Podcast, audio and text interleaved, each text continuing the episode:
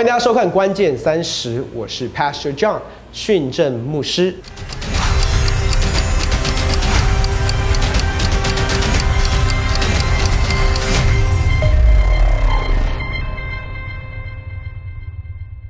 上一集我们花了很多的时间来谈婚礼的筹备跟一些细节步骤，如果有兴趣的话，可以点上方的连结。今天我们要一起来谈婚宴的筹备。啊，一般来说，在我们的习俗的里面，其实长辈最 care、最在乎的就是喜宴、喜酒的部分。啊，甚至其实你就会发现一个现象，很多的时候下午来教会参加婚礼的人其实是少的，大部分的宾客是在晚上来参加喜酒，因为在我们的文化的里面，喜酒的部分他们认为那才是主要的部分。呃，所以其实。如果我们的家人是未信主的家人，通常他们会比较 care 的、比较在乎的，也是喜酒的部分。那你就会发现，有的时候，其实在筹备的过程当中，新人跟长辈也会有一些的张力，因为长辈可能要他邀请的。呃，长辈可能会要他邀请的一些的嘉宾来致辞，或者是他们喜欢的，可能或者是他们的社团的一个什么呃呃合唱团来来来唱几首歌等等的。那你可能觉得说啊，这不是我要的风格，这不是我要的 style。那我会给大家一个很好的建议哦，就是其实，在跟父母亲长辈沟通的过程当中，我们学习怎么样在尊荣的文化的里面有一些的 give and take。那 give and take 就是你要有一些的牺牲，有一些的坚持。那我会觉得说，其实通常一般长辈比较不 care 的、不在乎的是教会的典礼的部分。那其实这个东西对我们几乎来讲是最重要的，因为我们知道婚礼其实不是。一啊，不是只是我们去登记这个部分，啊，我们去到呃，去到呃，我在讲监理所，不是我们去到呃，我们去做在至少在台湾，我们是做这个登记制啊，我们去做这个登记。那其实婚礼其实这个婚约是我们在神跟人面前所立下的这个约定，所以对我们来讲，其实最重要的是婚礼的仪式。所以呢，我觉得你可以把更多的一些的元素，个人的元素放在。你想要的婚礼的里面，我觉得这个长辈大概不会太在意，也不会太介意。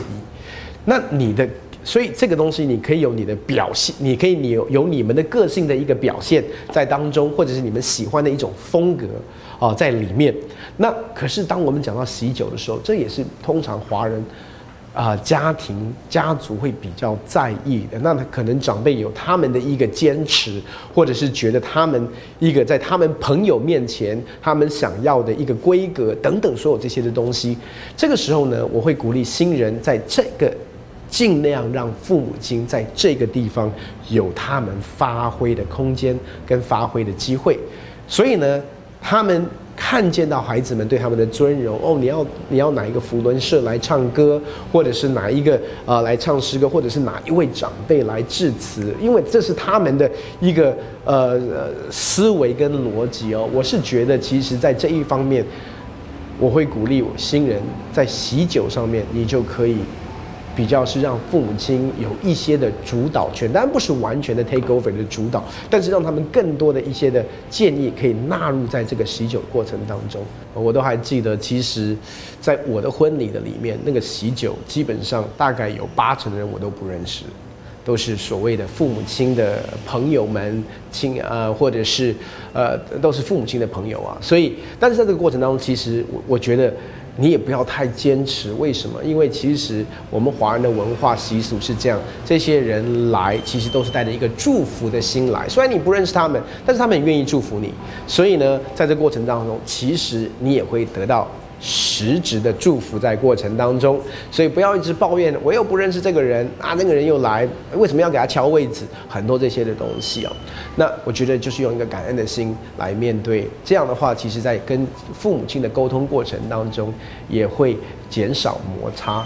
在喜酒的过程当中，其实真的。呃，新人会很辛苦，因为要忙进忙出，然后呢还要去敬酒，还要换衣服，所以其实可能你也吃不到几口饭跟菜哦。那这时候我都还记得，那时候我们结婚的时候，其实我们晚上吃的大概是麦当劳啊，或者是一些的炒饭呐、炒面呐，就是这一类的东西，就是填饱肚子而已。我记得那时候啊，我结婚的时候，我结婚那一天哦，我因为为了结婚，我特别瘦了十公斤，我真我那天真的快挂了，我跟你讲。然后呢，那你也其实说真的，你也很嗨，所以你也其实也不是那种真的很饿，可是其实就身体很虚，所以呢，填饱肚子还是很重要的哦。所以在呃婚礼跟喜酒开始前，如果可以吃一点东西，是会对啊接下来晚上晚宴有很大的帮助。在喜宴的晚上，其实会有不同的桥段，通常会有一些人来致辞，上台来致辞。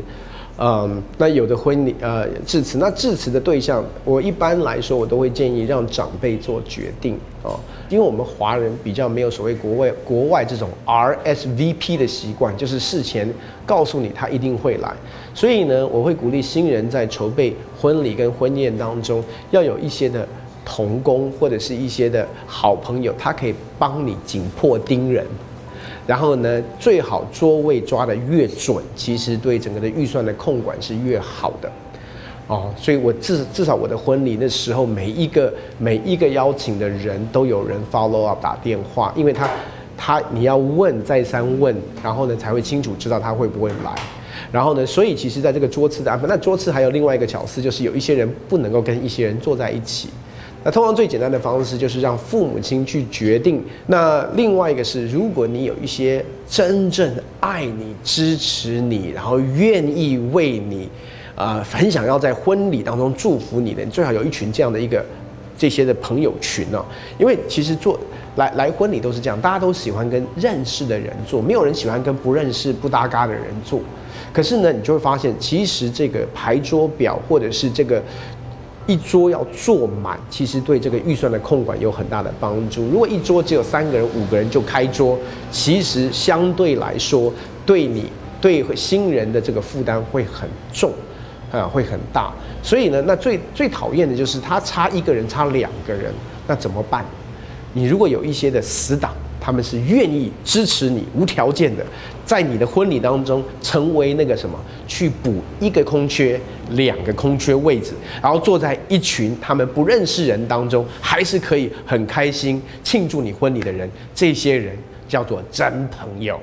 啊，你一定要有一群这些一群这样的人，其实呢，他会啊，也也可以是，也可以说是招待童工的概念哦，就是他们愿意看见，哎，这边有一个空位，那我就来做。你可以少开一桌，你最少就可以少负担，是你少开一桌，其实那个差额就是两三万起跳的。所以呢，其实这是一个非常实际的一个建议啊。其实，在喜酒的过程当中呢，你也要学会量入为出，因为其实真的要可以选的餐厅。真的那个 range 非常非常的广的，you know，从五星级的饭店一直到现在有很多的专业的婚宴场所哦等等的。那其实，在选择的过程当中，你有很大的选项，然后也记得要去啊要去谈价钱。要婚宴的地点的选择，其实最好不要离你的婚礼地方太远。嗯，我们知道有一些人喜欢去，我我我也曾经参参加过阳明山的婚礼哦。那当然，阳明山的婚礼，他通常也会在阳明山那边有喜酒等等的，就是说你的地理位置其实不要不要间距太远。那这样子其实对宾客他们，对对对对这些来参加的，呃，会减少他们的一个交通的时间。那最后我想稍微提一下，就是在收礼金的部分。那一般来说，我会建议的就是男方的女礼金男方收。女方的礼金，女方收。那还有很重要的是，在收礼金的过程当中，